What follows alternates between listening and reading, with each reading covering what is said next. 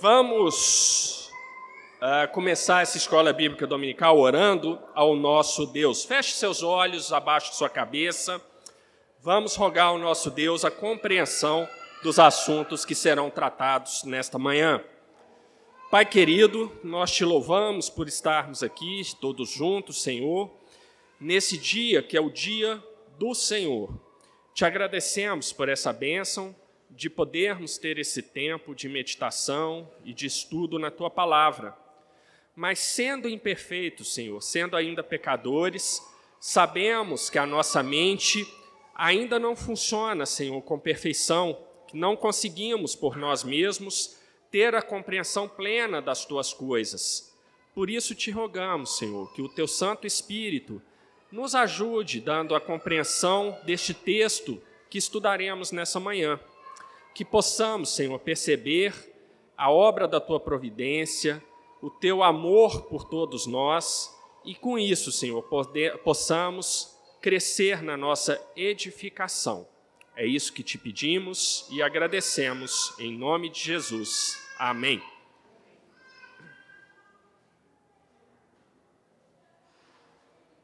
Meus irmãos, eu peço que vocês abram no capítulo 3 de Atos.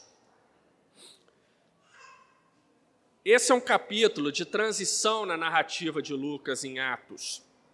No capítulo 1, nós tivemos as últimas palavras do Senhor Jesus em seu ministério aqui na terra, com instruções claras para os apóstolos sobre o que eles deveriam fazer, especificamente, irem para Jerusalém, permanecerem juntos em oração e aguardarem a vinda do Consolador, ou seja, o derramamento do Espírito Santo, porque seria o Espírito Santo que os capacitaria a fazerem o trabalho dessa nova igreja, a igreja da nova aliança.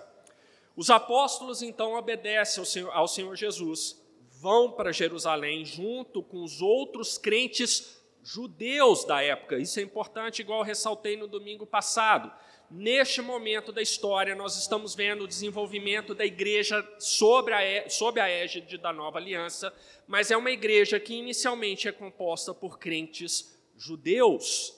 A mensagem do evangelho ainda não tinha sido uh, pregada de forma intensa para os gentios. Então, é uma igreja fundamentalmente judaica nesse ponto da história.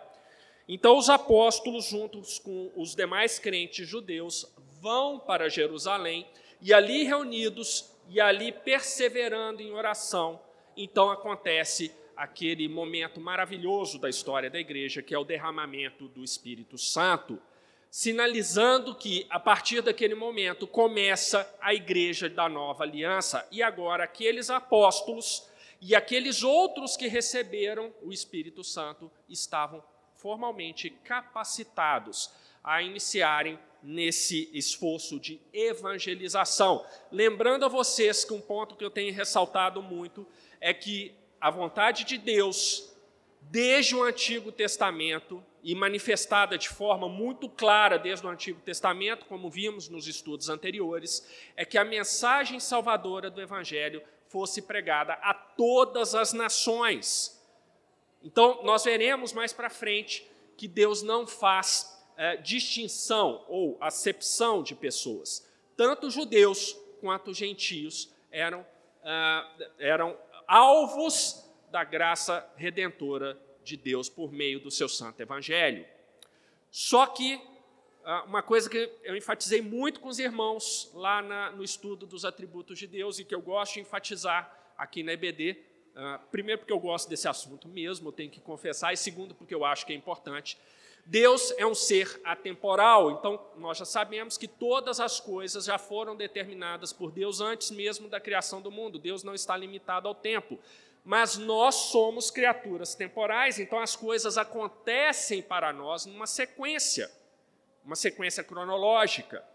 Então, trazendo isso para o que estamos estudando em Atos, nós hoje, com o benefício do tempo que nós temos, nós já temos a revelação completa, nós sabemos desde o estudo das profecias do Antigo Testamento que a vontade de Deus, o decreto de Deus, a determinação de Deus é que a mensagem redentora do Evangelho fosse pregada a todas as nações.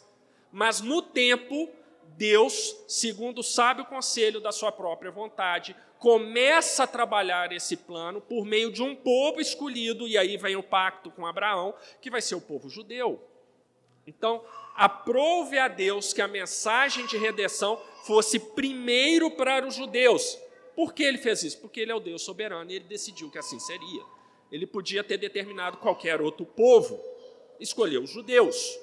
Então, nós temos um desenvolvimento temporal da proclamação do Evangelho. A proclamação do Evangelho começa no Antigo Testamento. Não é um Evangelho completo, porque a plenitude dos tempos, representada pela vinda do Senhor Jesus, ainda estava por se realizar no tempo, mas já era uma sombra do Evangelho. O Evangelho está ali no Antigo Testamento de maneira muito clara. Então Deus continua o desenvolvimento temporal da sua igreja e nós chegamos aqui em Atos nesse momento, aquele grupo de judeus, agora crentes, agora capacitados pelo Espírito Santo, eles vão começar a trabalhar nesse propósito maior de Deus, que é a pregação do evangelho, que é levar as boas novas de salvação a todos os povos, sejam judeus, sejam gentios. E aqui é importante porque, como eu ia dizendo, o capítulo 3 de Atos vai ser um capítulo de transição. No primeiro capítulo, o Senhor Jesus, então, ah, ah, dá as últimas instruções. Segundo capítulo, nós temos o derramamento do Espírito Santo e a capacitação dos crentes para a missão da igreja, sobre a qual falarei mais ao final. E agora, no capítulo 3, nós vamos ter uma mudança no tom, que vai se estender até mais ou menos o capítulo 8 de Atos. Se nós pegássemos os dois primeiros capítulos, nós diríamos: ora, se fosse um filme, Lucas poderia ter escrito: e viveram felizes para sempre. Só que Lucas, como hábil escritor que ele era, ele começa a montar um cenário um pouco diferente para a igreja. Esse capítulo 13 eu gosto de comparar, que é aquele capítulo que se assemelha quando nós fazemos uma viagem de carro com a família e você está viajando naquela estrada e o céu está bonito, sem nenhuma nuvem, aquele sol, aquela coisa maravilhosa. Aí, de repente, depois de algumas centenas de quilômetros, você vê lá adiante nuvens de tempestade se formando. E aí você já começa a preparar, a se preparar para eventualmente procurar um posto de gasolina, é, ficar mais esperto na direção, você já comenta com a sua esposa, parece que vai chover forte ali na frente, então precisamos ter mais cuidado. Eu comparo esse capítulo 3 de Atos a essa situação. Lucas começa com uma viagem bonita, com céu azul, sem nenhuma nuvem, sol brilhando, todo mundo feliz, todo mundo cantando. Mas depois, como nós veremos na próxima EBD, no capítulo 4, as nuvens de tempestade vêm para cima da igreja. Queridos, a, a igreja do Senhor Jesus desde todo sempre ela enfrenta oposição e Lucas mostra isso claramente no seu início. Aqueles momentos de alegria, de comunhão, de, de, de, de intenso amor uns pelos outros, simbolizar, mostrados aqui tanto no capítulo 1, nas últimas instruções do Senhor Jesus, quanto no capítulo 2, que é a descida do Espírito Santo. Elas vão continuar nesse capítulo 3. Vocês vão ver que nós vamos terminar a IBD hoje bem. Nós vamos terminar felizes mas isso aqui é só um prenúncio das nuvens de tempestade que virão a partir do capítulo 4. Por isso que o 3 para mim é um capítulo de transição. Então, estejam atentos para esse capítulo 3 e se preparem para o capítulo 4, porque as coisas vão ficar muito mais difíceis para a igreja, porque é, essa é a realidade da igreja. A igreja sempre, desde o seu início, enfrentou perseguição. E aqui eu estou me referindo especificamente à igreja neotestamentária, mas se nós formos para a igreja veterotestamentária, representada pelo povo de Israel, nós veremos também a sua posição. O livro de Abacuque, sobre o qual Deus me concedeu a bênção de pregar aqui na igreja, mostra claramente isso. Nós estamos vendo a representação da igreja veterotestamentária ali, que era o povo de Judá, completamente desviado e sendo punido duramente por Deus para, sobre isso. Se nós avançarmos na história de Israel, nós veremos momentos difíceis pelos quais a igreja do Antigo Testamento passou. Então a oposição à igreja sempre existiu, sempre existirá enquanto nós estivermos neste mundo. Então vamos ver o capítulo 3. Esse capítulo 3 tem uma estrutura semelhante à do capítulo anterior.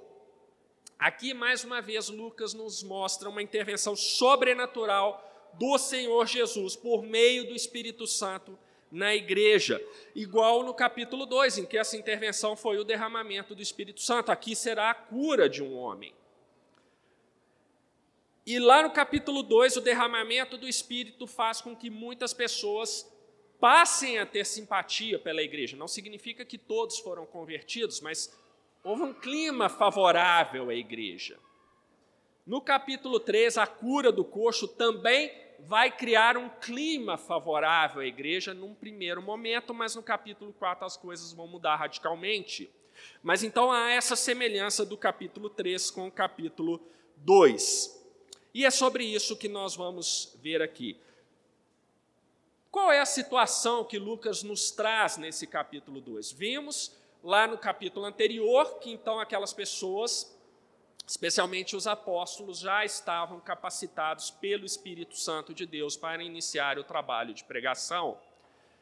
Mas o capítulo 3, e, e, e, é muito interessante, meus irmãos, Lucas ele é muito hábil na forma de escrever. O capítulo 3 é quase começando como no dia seguinte, que era um dia normal, então, é o que a gente vai ler aqui nos versículos 1 e 2. Então, atenção à leitura. E Pedro e João subiam juntos ao templo à hora da oração, a nona. E era trazido um homem que desde o ventre de sua mãe era coxo, o qual todos os dias punham à porta do templo, chamada Formosa, para pedir esmola aos que entravam. A narrativa de Lucas, então, já logo de cara nos mostra qual é a situação. Nós temos duas cenas importantes aí. Primeiro, Pedro e João, dois apóstolos, se dirigiam ao templo de Jerusalém. Esse era um costume dos judeus piedosos. Ah, havia o sacrifício da tarde, a hora nona mencionada aí na passagem, equivale a mais ou menos três horas da tarde. Então era um horário de sacrifício. Então os judeus piedosos iam ao templo para participarem daquele momento e Pedro e João, como judeus, eles estavam cumprindo isso, estavam indo ao templo para participar desse momento.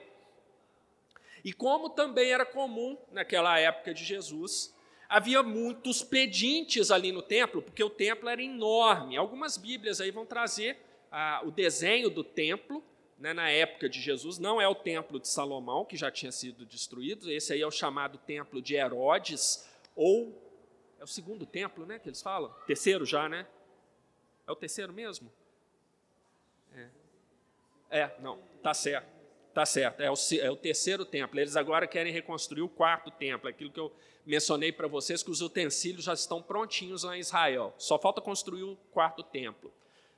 Eu acho que eles não vão chegar a construir, mas vão lá. Eu só acho.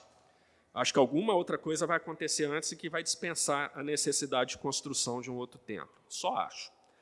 Bom, mas então, é, o templo era muito grande, era um local de grande fluxo de pessoas, e como acontece hoje nas, nas cidades onde tem muita gente circulando, havia também muitos pedintes, muitas pessoas ali que, que, que, que eram necessitadas, então iam para aqueles locais de grande movimento para é, fazer os seus pedidos. E aqui nós temos, então, numa, numa primeira cena, Pedro e João como apóstolos de Cristo, mas judeus piedosos se dirigindo ao templo para cumprirem com as suas uh, obrigações ali como judeus. E por outro lado, havia um homem que desde o ventre da sua mãe era coxo, ou seja, um homem que já nasceu com uma deficiência física, um portador de necessidades especiais. E aqui é uma informação interessante, porque, primeiro, ele era um homem. E essa, esse problema físico dele o incapacitava a conseguir o seu próprio sustento, que era a obrigação dos homens daquela época. Então era uma situação extremamente difícil. Aquele, aquele, aquele homem estava incapacitado de gerar o seu próprio sustento. A Escritura não entra em detalhes, mas quando fala que todos os dias o punham à porta do templo, eu acredito que era uma limitação bastante severa. Né? A ideia do coxo para nós hoje em dia dá uma, dá uma ideia de uma pessoa que manca, mas anda. Mas se a gente for lá no, na, na, no, texto original, a gente vê que Lucas enfatiza isso usando um termo que não é muito politicamente correto, mas se aqui a gente fosse traduzir igual está lá no texto original em grego, seria ah, desde o ventre da sua mãe era aleijado coxo. É isso que está escrito no texto original. Tá? Então Lucas enfatiza que provavelmente era uma, uma, uma, necessidade especial ali muito severa mesmo, ao ponto de que ele não conseguia andar mesmo. Tá? Então, e era tão severo que o próprio texto esclarece que ele precisava ser levado pelos outros e colocado, colocado à porta do templo. Então ele era um homem que não tinha como trabalhar, como garantir o seu próprio sustento. E nessa época aqui de, eh, dos apóstolos, não existia qualquer tipo de auxílio social do Estado, como é, existe hoje. Essas coisas de auxílio do Estado, elas, elas, são relativamente recentes, elas vão começar, de fato, ali por volta do século XVIII. O sistema de previdência e assistência social é uma invenção moderna, não era desse tempo. Domingo passado eu mencionei para os irmãos que as pessoas dessa época aqui tinham que trabalhar até a morte mesmo, porque não existia aposentadoria, não existia auxílio do Estado. As pessoas tinham que ser ajudadas primeiro pelas famílias, e as famílias falando, as pessoas ficavam léu. Nós vamos ver futuramente aqui em Atos que a igreja passa a desenvolver um papel nesse sentido para os crentes. A igreja ajuda os crentes necessitados e nós vamos ver que isso, inclusive, vai ser um problema com, os quais, com o qual os apóstolos terão que lidar, porque eles vão ficar é, sobrecarregados com a parte social e deixando um pouco de lado a pregação da palavra. Mas a gente ainda vai chegar lá, temos muito tempo, muita coisa ainda para acontecer em Atos. Bom, então esse homem dependia da misericórdia das pessoas que lhe davam esmolas. Nada que o homem pudesse fazer mudaria a sua condição. Então, é, meus irmãos, prestem atenção nisso. Nós temos uma pessoa que por si mesma não é capaz de sair da condição em que se encontra. Nós temos uma pessoa que depende da misericórdia dos outros para sair da situação com a qual ele se, da, da qual ela se encontra. Vocês estão percebendo duas características interessantes aí que Lucas está mostrando? Olha só, alguém que por seu, pelo, pelo seu próprio esforço é incapaz de sair da sua própria condição, uma condição triste, deplorável, incapacitante. Essa pessoa, para sobreviver, depende da misericórdia de outros. Olha que interessante isso aí no texto de Lucas. Bom, então, Pedro e João estão indo para o templo exatamente no momento em que aquele homem estava ali pedindo as, as esmolas. Era um homem adulto, então se ele tinha essa deficiência física desde nascença, então esse homem estava há anos e anos e anos vivendo ali de esmolas. E conforme acontece no, nos nossos dias, você muitas vezes passa, às vezes você nem repara que a pessoa tem. E às vezes as pessoas que passam ali do lado só tiravam dinheiro e julgavam nele, mas nem olhavam para ele. Então aquele homem ficava ali sentado pedindo as esmolas. Vamos para o texto é, vamos avançar no texto, versículos de 3 a 7. O qual, vendo a Pedro e a João que iam entrando no templo, pediu que lhe dessem uma esmola. E Pedro, com João, fitando os olhos nele, disse: Olha para nós. E olhou para eles, esperando uh, receber deles alguma coisa. Deixa eu parar só aqui nesse nesse pontinho que Lucas, eh, eh, Lucas realmente era um escritor muito interessante, muito hábil mesmo. Então ele vai narrando a cena de maneira dramática. Olha, Pedro e João estavam entrando no templo. E aí o homem pediu uma esmola. Então Pedro e João andando, deviam estar conversando entre eles, entrando no templo, aí eles ouviram aquela voz do homem pedindo a esmola. Ao invés de continuarem fazer aquilo que eles iam fazer, Pedro e também João pararam e olharam para o homem. É isso que está mostrando aqui. E Pedro com João, então Lucas está ressaltando que não foi uma coisa só de Pedro, João também parou para prestar atenção, fitaram os olhos nele. Aquele homem deve ter achado muito estranho isso, de alguém parar e olhar para ele. Ele não devia estar acostumado com esse tipo de coisa. E mais do que isso, Pedro vira para ele e diz: Olha para nós. Eu imagino que aquele homem devia ficar pedindo esmola, olhando para o chão, porque ele sabe que ninguém ia prestar atenção nele mesmo. Então ele não devia estar acostumado a ficar olhando para as pessoas e pedindo assim. Mas Pedro vira para ele e fala: Olhe para nós. E aí, a reação do homem é aquela reação humana mais previsível. Olhou para eles, esperando receber deles alguma coisa. Provavelmente aquele homem falou assim: opa, hoje vai vir aquela grande, vai vir em euro hoje. Né? Então ele olhou para Pedro e para João com aquela expectativa. Deve, se eles pediram, pararam, falaram comigo, pediram para eu olhar para eles, é porque eles vão me dar alguma coisa. Só que aí, logo depois, Pedro joga um balde de água fria naquele homem, dizendo: E disse Pedro: Não tenho prata, nem ouro, mas o que eu tenho, isso te dou. E aqui um ponto importante: olha o que Pedro faz.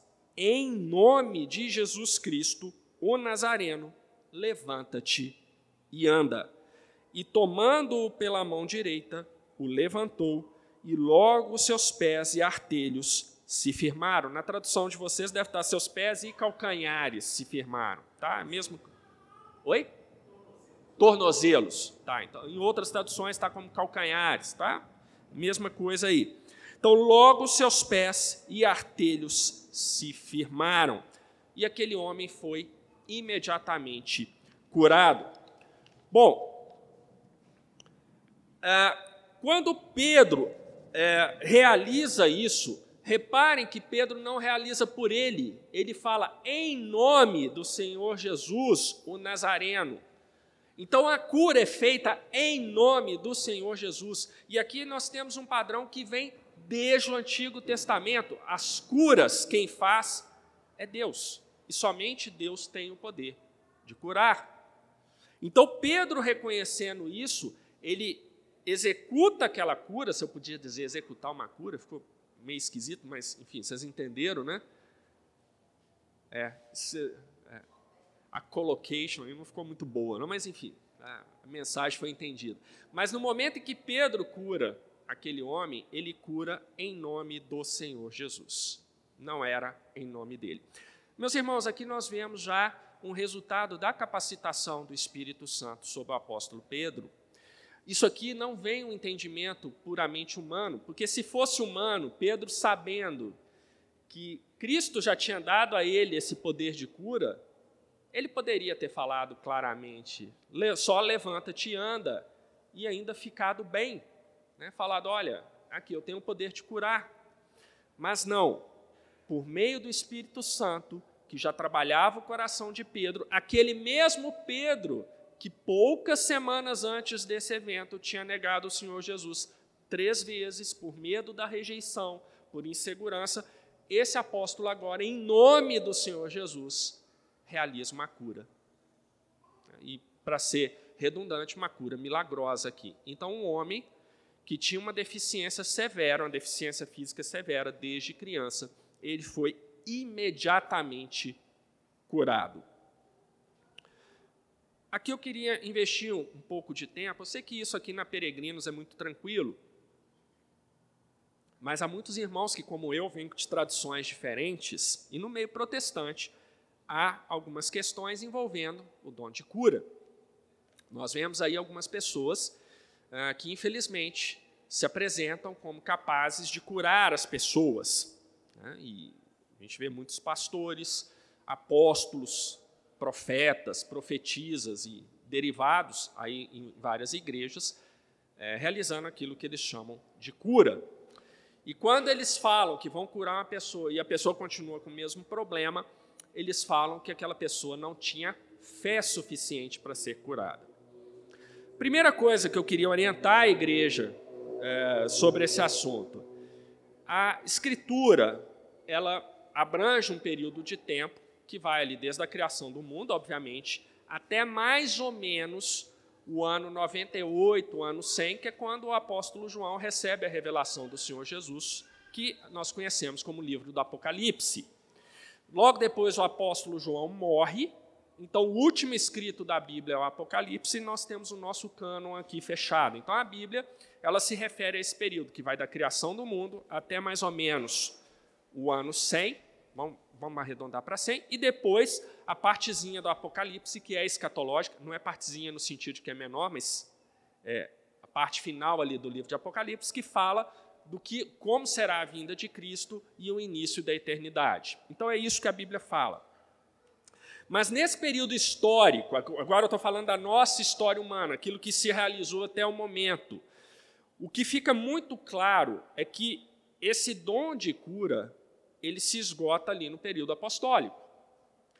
O período seguinte da história da igreja, que é o período patrístico, período dos pais da igreja, nós não vemos mais nenhum registro de curas operadas da mesma forma que o Senhor Jesus e os apóstolos faziam. Quando eu falo dom de cura, meus irmãos, o que, que eu estou falando? É uma pessoa capacitada por Deus a curar uma pessoa imediatamente. Quando eu falo dom de cura, eu estou falando, você vê uma pessoa doente na sua frente, você impõe as mãos por ela, por exemplo, e em nome de Jesus você a cura daquela doença ali imediatamente. Que é o que a gente vê o Senhor Jesus fazendo nos evangelhos, é o que a gente vê aqui o apóstolo Pedro fazendo. Esse homem aqui tinha uma deformidade severa e foi imediatamente curado. Tanto é que Lucas vai falar que aquele homem, a gente vai ler daqui a pouquinho, ficou de pé e começou a saltitar dando glórias a Deus, ou seja, ele foi completamente curado. Então, quando eu falo dom de cura, eu estou falando dessa cura completa da pessoa. O que nós vemos, então, meus irmãos, é que isso parece que ficou limitado a esse período aqui, que ah, abrangido pela Bíblia, esse período histórico abrangido pela Bíblia. Depois dos apóstolos, nós não temos mais registro desse tipo de manifestação. Não há, o que eu falei, o período patrístico, eram homens piedosos, não escreveram a palavra inspirada de Deus. São escritos maravilhosos, vale muito a pena ler Agostinho, Atanásio, Inineu. São homens ah, muito piedosos, há muita coisa boa ali no que eles escreveram. Não é a palavra inspirada de Deus, portanto, é uma palavra sujeita a erros. Mas, ah, estranhamente, nenhum desses homens registrou dom de cura. Então, mostrando que houve uma cessação desse dom após o período apostólico. Não quero dizer com isso, meus irmãos, que Deus não realiza mais milagres de cura. Não estou falando isso. Não estou falando. Eu estou falando de um ser humano capacitado por Deus exercer esse dom da forma que o Senhor Jesus e os apóstolos exerciam. É disso que eu estou falando. É disso que eu estou falando. Deus continua realizando milagres hoje? Creio plenamente com isso. Eu creio plenamente nisso. Ele é o Senhor Deus Todo-Poderoso. Ele faz o que ele quer e continua realizando milagres da forma que ele quer. Mas o dom de cura, meus irmãos, ele cessou. Cessou. Como nós não temos mais o dom de cura, então quer dizer que ficou doente, acabou para você? Não. Deus proveu um meio ordinário de cura. Não é mais isso que nós víamos no Senhor Jesus e nos apóstolos, mas é um meio comum. Deus permitiu, pela sua graça, pela sua misericórdia para com pecadores, que o intelecto humano continuasse a se desenvolver, que a ciência a verdadeira ciência, não essa versão apóstata que a gente vê aí, que é ensinada nas universidades, mas aí é um outro assunto.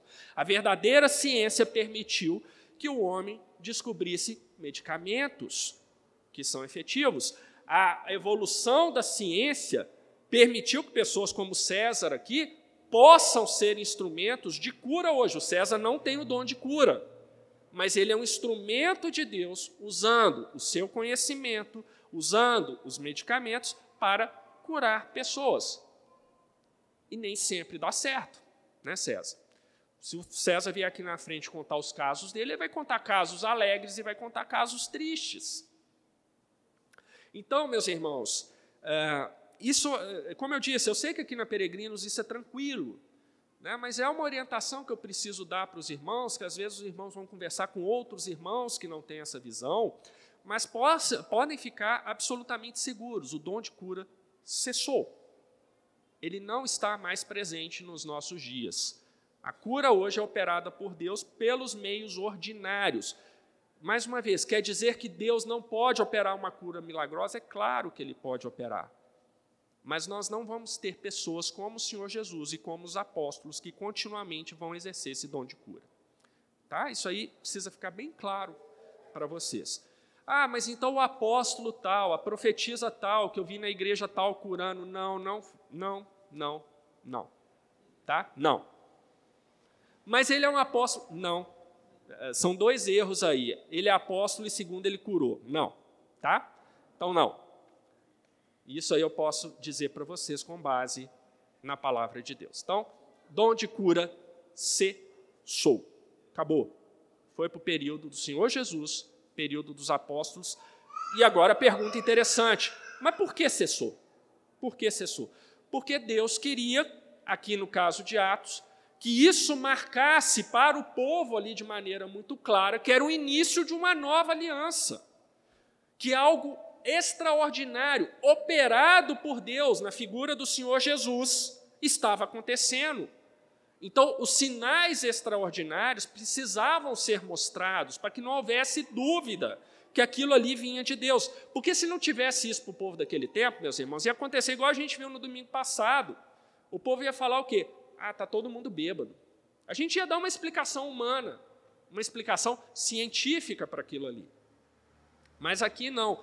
Aprove a Deus que o início dessa nova igreja fosse marcado por meio de sinais sobrenaturais, entre eles da cura. Isso cessou. Tá? Cessou. Então hoje nós temos que o quê? Ah, já que cessou o dom de cura, o que a gente tem que fazer? Primeiro, orar a Deus pela cura. Nós podemos orar pela cura das pessoas? Sim, nós fazemos isso todo domingo aqui na reunião de oração. Hoje mesmo fizemos. Irmãos nossos enfrentando problemas. Então, ore a Deus, ore a Deus. E Deus tem o poder de curar? Tem o pleno poder de curar. Agora, nem sempre a cura vai vir. A Escritura nos revela que Deus também nos edifica por meio do sofrimento. Um exemplo, o apóstolo Paulo. Três vezes o apóstolo Paulo pede para Deus tirar o espinho da carne dele. Alguns alegam que era uma enxaqueca muito forte, outros alegam que Paulo tinha um problema no nervo ciático. É, a gente não sabe, mas era alguma coisa que incomodava muito Paulo. Mas Deus falou para ele: não, a minha graça te basta. Por meio da sua fraqueza, eu vou te edificar. Então, algumas, algumas vezes acontece isso, meus irmãos, acontece. É muito difícil isso para nós. Eu falo para os irmãos que eu gostaria muito, né, humanamente falando, então, por favor, pastor e presbíteros, não me expulsem. Eu gostaria muito de ter o dom de cura, porque as duas semanas mais difíceis que eu tive na minha vida foi com minha mãe na UTI de um hospital ela lá imóvel por causa de um AVC hemorrágico. E eu posso atestar para os irmãos que você se sente absolutamente impotente, porque nada do que você faça vai mudar aquela situação dela. E não mudou, realmente não mudou. Eu não pude fazer absolutamente nada, a não ser, pela misericórdia de Deus, ter duas semanas para me despedir dela. E foi bom, foi bom para mim, foi bom para o meu irmão, que pôde vir do exterior para passar. Mas eu não curei a minha mãe não curei a minha mãe. Não é porque é, é, eu tenho pecado não confessado ou várias coisas. Tem pecados vários. Eu já falei para os irmãos que eu já, sequer devia estar aqui na frente. Mas é porque o dom de cura cessou. Não havia o que fazer por ela. Mas a gente tem a alegria de saber, né? nós da família temos a alegria de saber que ela, se pudesse me ver hoje, ela ficaria com pena de ver a minha situação hoje nesse mundo decaído e ela usufruindo de tantas bênçãos de Deus diretamente. É isso, é isso, meus irmãos. Não é fácil, não estou falando que isso é, é uma coisa. A gente pode entender racionalmente, Mas é uma coisa que, para nós termos a convicção espiritual disso, é que eh, nós precisamos orar muito, precisamos estudar mais a palavra de Deus e precisamos confiar em Deus, porque realmente, quando você vê um querido seu é, diante de uma situação dessa e você sem poder fazer nada humanamente falando, né, é muito difícil, é uma situação difícil. Mas é isso que aprove ao nosso Deus. Então, para terminar essa digressão toda, o dom de cura cessou. Tá? Cessou. Então hoje nós temos quem? É o César. Tem que quebrar o galho com o César. Ore, ore, de joelhos, meu irmão, de joelhos, porque o César é o que tem para almoço. Então, é, eu preferia Pedro e João, mas nasci um pouquinho depois, tem o César. Fazer o quê? Olha, olha aqui já te falei, refute o argumento, você é mais velho do que eu. Você sabe que você não consegue refutar. Meus irmãos, versículos de 8 a 11. Vejamos a reação é, que houve ali pela cura daquele homem. E, saltando ele, pôs-se em pé e andou, e entrou com eles no templo, andando e saltando e louvando a Deus. Ah, só uma coisinha antes da gente continuar, que eu esqueci de mencionar, que é interessante nessa cura aqui, né? Porque eu falei para vocês que os, os que hoje ficam nas igrejas realizando curas, né, entre aspas, aí, quando a cura não, não tem efeito, eles falam assim: ah, mas você não teve fé, é porque você não, fosse, não era crente. Ô, gente, esse, esse homem aqui, esse coxa, ele não era crente, não, tá? Ele não tinha fé no Senhor Jesus aqui, não. E ainda assim ele foi curado. Ainda assim ele foi curado, mas ele não tinha fé. Ele passou a ter fé depois da cura. Aqui a gente vê, depois que ele viu que ele estava bom, ele começou a louvar a Deus. Mas antes da cura, ah, ah, ele não tinha a menor ideia de quem era Deus. Tá? Então, o pessoal que hoje argumenta assim, ah, dê a palavra profética te curando, se você não foi é porque você não tem fé, não tem crente, é só você falar para a Bíblia. Mas e aqueles lá que o Senhor Jesus e os apóstolos curaram sem ter fé. Né? Ah, o Senhor Jesus curou endemoniados, o endemoniado não tem fé. Não no estado que ele se encontrava, e ainda assim ele foi curado. Está aí, ó. o spoiler para vocês conversarem com as pessoas que ainda acham que o dom de cura continua, não continua. Bom, e aqui, então nós vemos que aquele homem levanta, e claro, com alegria, fica ali saltitando, e agora olha que Lucas registra: E todo o povo viu andar e louvar a Deus, e conheciam-no, pois era ele o que se assentava a pedir esmola à porta formosa do templo, e ficaram cheios de pasmo e assombro pelo que lhe acontecera. E, apegando-se o coxo que fora curado a Pedro e João, todo o povo correu atônito para junto deles, ao alpendre chamado de Salomão. Na versão de vocês deve estar ao pórtico chamado de Salomão. Bom, aqui é um ponto importante. A cura daquele homem foi uma cura pública, uma cura num lugar de grande fluxo de pessoas. E mais do que isso, aquele homem já era conhecido ali de todos que frequentavam o templo. Então, olha como o Senhor Jesus, por meio do Espírito Santo, vai trabalhando o cenário. Você já se perguntaram por que Pedro e João tinham que ir para o templo exatamente naquela hora? Ok, é porque eles tinha um sacrifício da hora. E porque exatamente onde ele estava passando, estava um homem ali, não é aleatório. Na universidade eu falo para os meus alunos que eu ensino análise quantitativa de dados, e eu falo com eles que o conceito de aleatoriedade é um conceito falso, porque não há aleatório. Há aquilo que você não pode explicar, o padrão que você não encontra, mas não existe nada aleatório. E claro que eles abrem os olhos desse tamanho, né? E não confiam muito, eles não sabem onde eu quero chegar, mas quando eles fazem epistemologia comigo, eles veem onde eu quis chegar e aí eles me dão razão.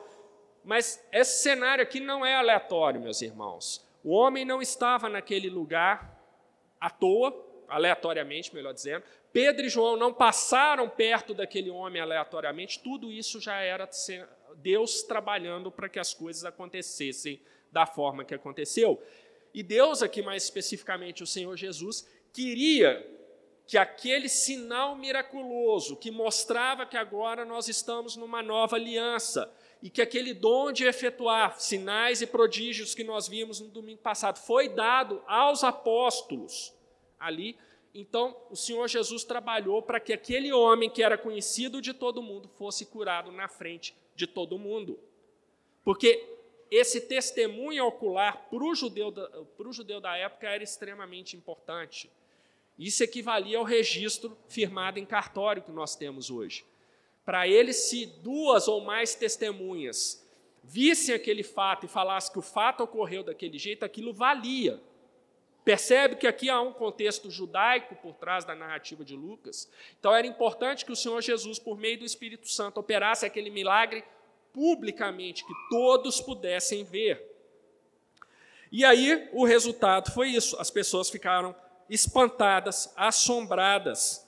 E o coxo grudou ali em Pedro em João.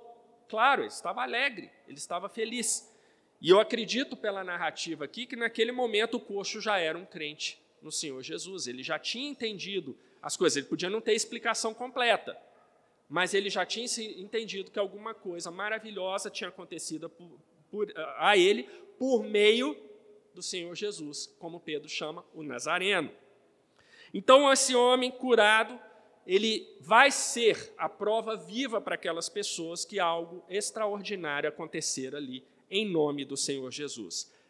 E aí, pronto, o cenário está armado.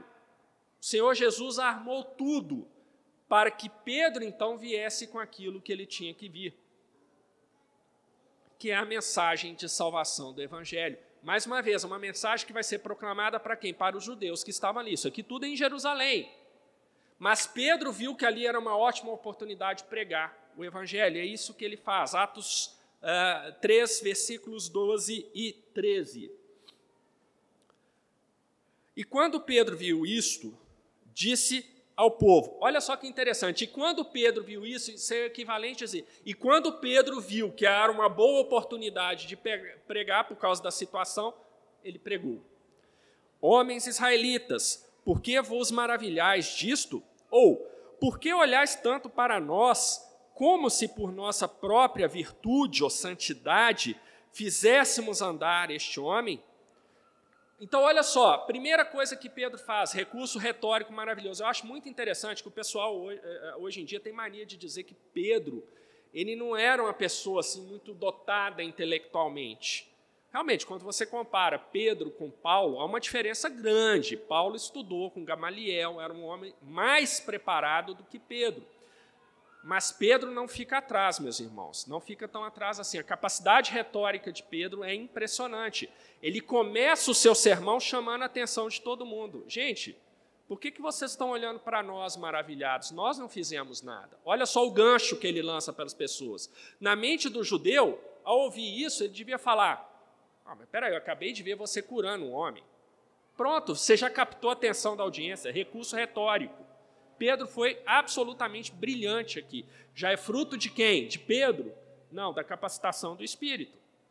Capacitação do Espírito. Ah, o Deus de Abraão, de Isaac e de Jacó, o Deus de nossos pais. Aqui, a gente vê, deixa eu parar nesse, nesse trechinho aqui, que Pedro começa com uma, uma mensagem teocêntrica, ele fala, por que, que vocês estão olhando para nós? Nós somos homens, nós não fizemos nada. Quem fez? O Deus de Abraão, de Isaac e de Jacó. Meus irmãos, isso soa poderoso para o judeu daquela época. Porque o que Pedro está mostrando aqui para eles, olha, isso que vocês acabaram de ver não é pelo poder humano, era pelo poder de Deus. Os judeus daquela época sabiam quem era Jesus? Não. Mas eles sabiam quem era Deus, não sabiam?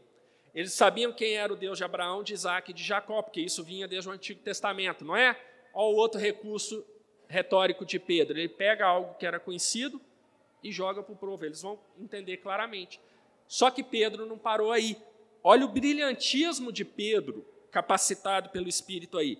Começa com Deus dos patriarcas, coisa que qualquer judeu entenderia. Mas, agora ele emenda, o Deus de nossos pais fez o quê? glorificou a seu filho Jesus. Pedro então introduz a transição da antiga aliança para a nova aliança. O Deus dos patriarcas, esse que qualquer judeu conhecia, glorificou o seu filho, Jesus. Ah, mas eu não sabia quem era Jesus. Podia ter muita gente ali que chegou em Jerusalém depois de todos aqueles eventos. Pedro vai de novo, brilhante, explica para eles. Já sabendo disso, ele emenda: Aquele a quem vós entregastes e perante a face de Pilatos negastes, tendo ele determinado que fosse solto. Então Pedro recupera um fato histórico que era do conhecimento de muitos ali e vai falar: olha, esse Jesus é aquele que poucas semanas atrás vocês mataram.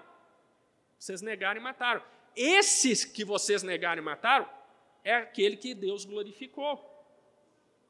Percebe como que é brilhante isso aqui, meus irmãos, as transições que Pedro vai fazendo para pregar a sua mensagem. Isso aqui é um modelo de sermão extremamente interessante. É, quando você para para pensar nisso aqui que ele está fazendo, é maravilhoso.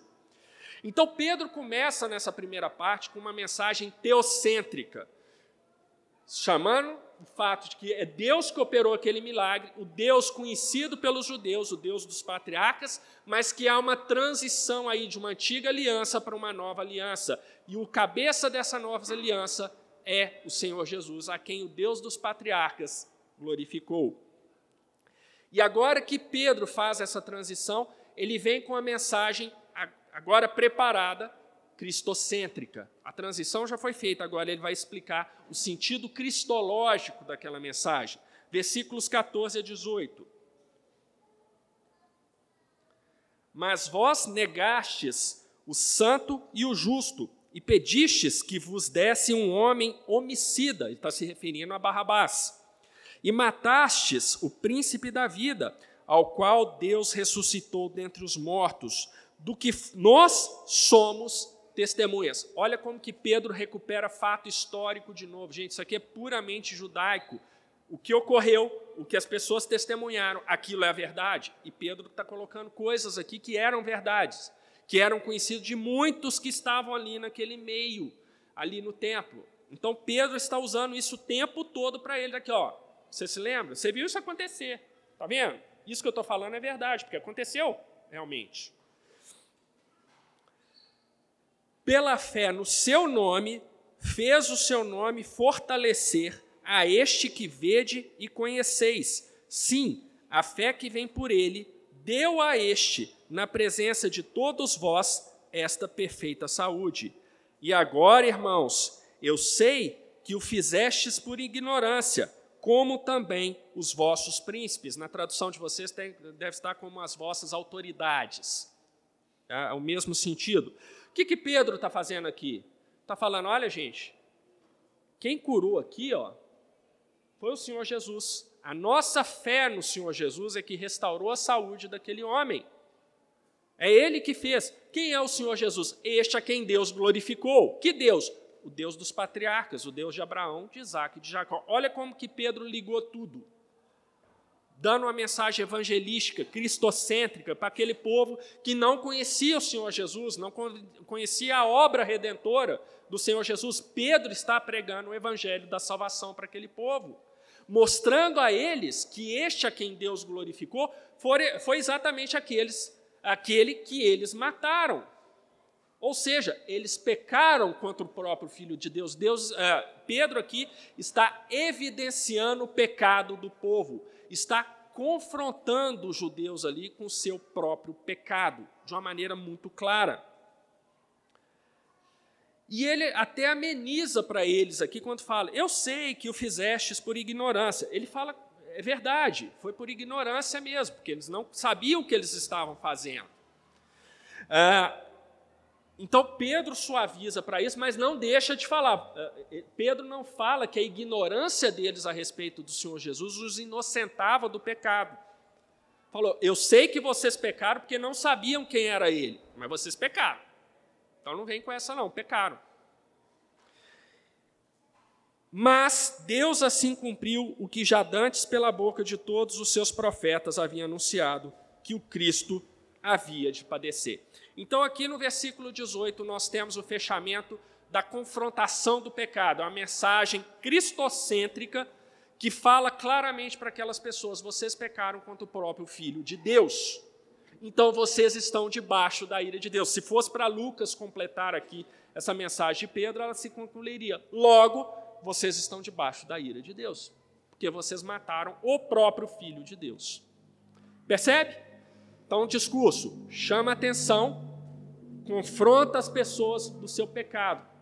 Se Pedro terminasse aí, seria aquela mensagem assim: a pessoa que é convencida do seu pecado pelo Espírito ficaria desesperada, mas não haveria alternativa. Pô, pequei e isso já me condenou. Mas Pedro vem com a última parte, que é a mensagem evangelística. 19 a 26. Olha só como ele começa apontando para eles o caminho para eles serem libertos daquele pecado que haviam cometido.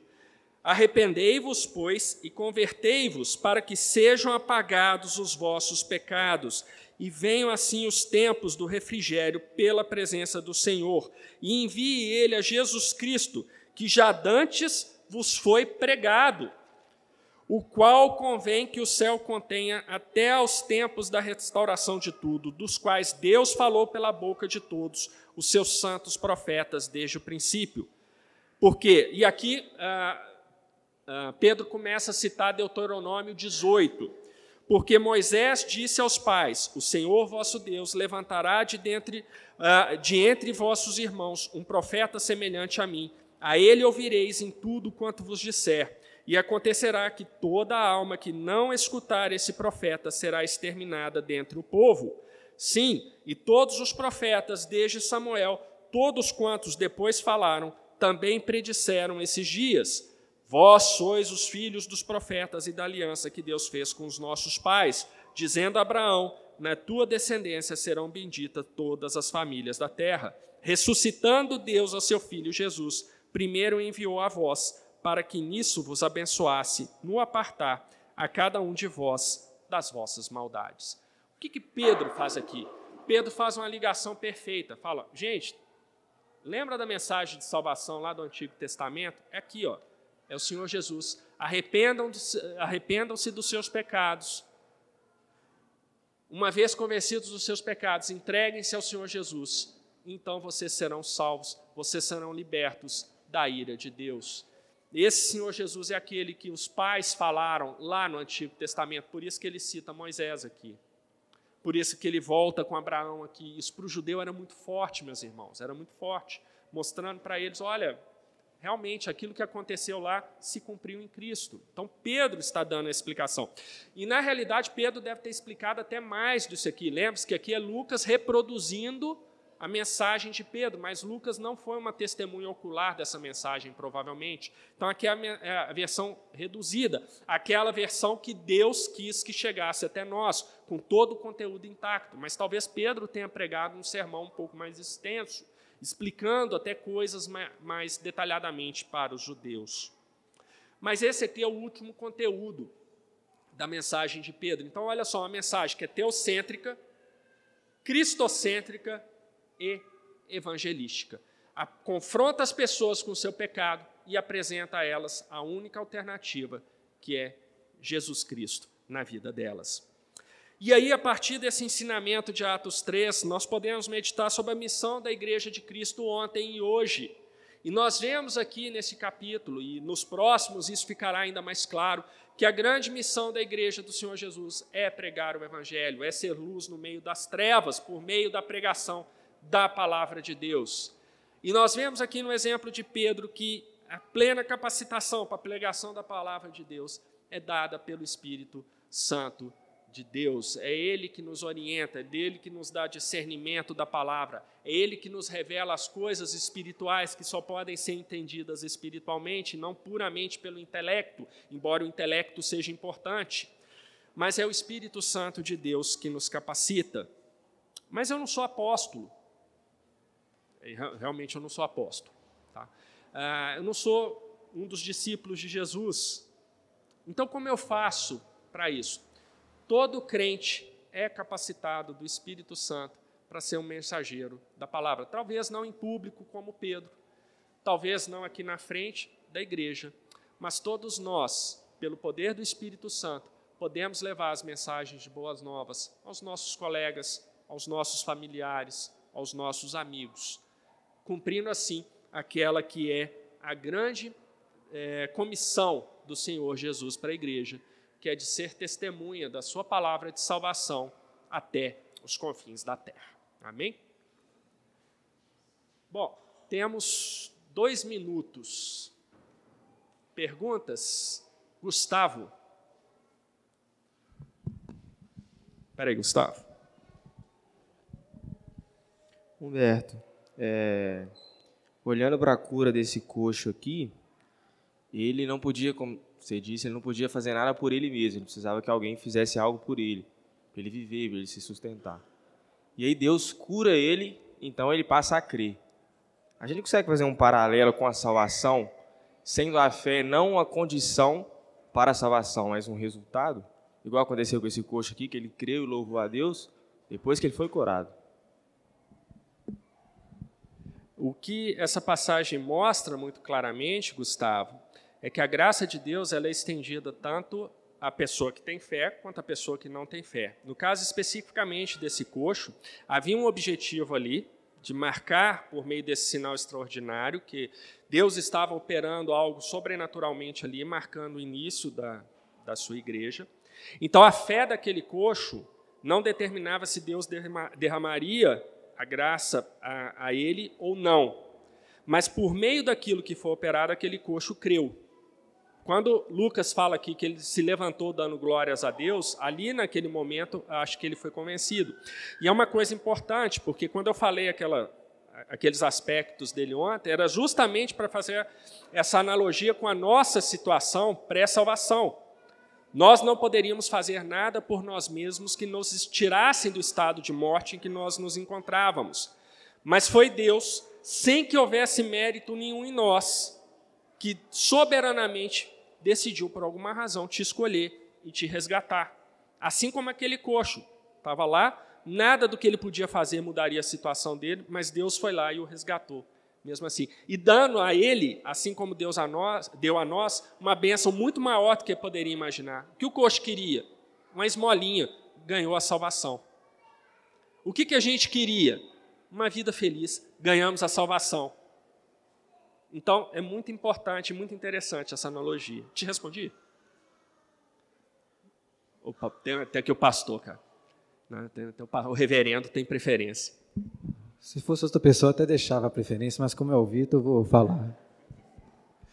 Humberto, eu percebi um detalhe lendo aqui junto com a aula, e a minha pergunta é para saber se o senhor, nos seus estudos, talvez viu alguma coisa relacionada a esse detalhe, às vezes talvez não faz tanto sentido, mas é o seguinte, no versículo 3, e o senhor, e o senhor até enfatizou isso, existe uma ênfase do, do, de Lucas em relatar que eles olharam né, uns para os outros aí. Né? O primeiro versículo 3 diz que o mendigo viu Pedro e João, depois fala o contrário, que Pedro e João olharam para ele, no versículo 5 fala que ele, eles olharam atentamente para ele. Aí no versículo 9 fala que todo o povo viu aquele mendigo lá andando e louvando a Deus. Aí no versículo 12, Pedro viu o povo, né, se dirige vi, vindo olhando para aquelas pessoas e fala assim: parem de olhar para nós. Parece um foco grande nessa ideia de um estar tá olhando para o outro. E mais do que isso, na sequência parece que existe um contraste, assim, me pareceu um contraste, porque depois o foco sai um pouco dos olhos para aquilo que é ouvido e proclamado. No versículo 18, fala daquele que, dos, aquilo que anunciaram né, pela boca dos profetas. Aí Pedro, na mensagem dele, diz aí no versículo 21 também, ó, aquilo que a boca dos seus santos profetas falaram. Então, aí no versículo 22, aquele que ouvir tudo quanto que eu vou disser, aquele que não ouvir, vai ser exterminado.